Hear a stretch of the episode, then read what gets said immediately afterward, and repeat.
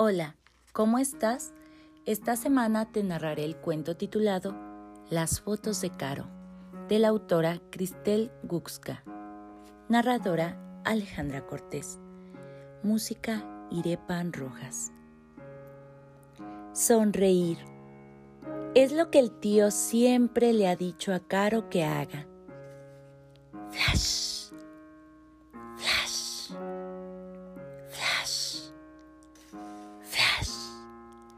Alegres instantes para recordar. Sin embargo, las últimas fotos no han sido tan divertidas como antes.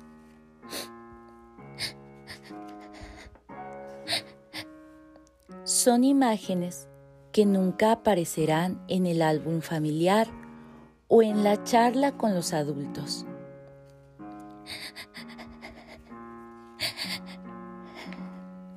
Secretos que la obliga a guardar.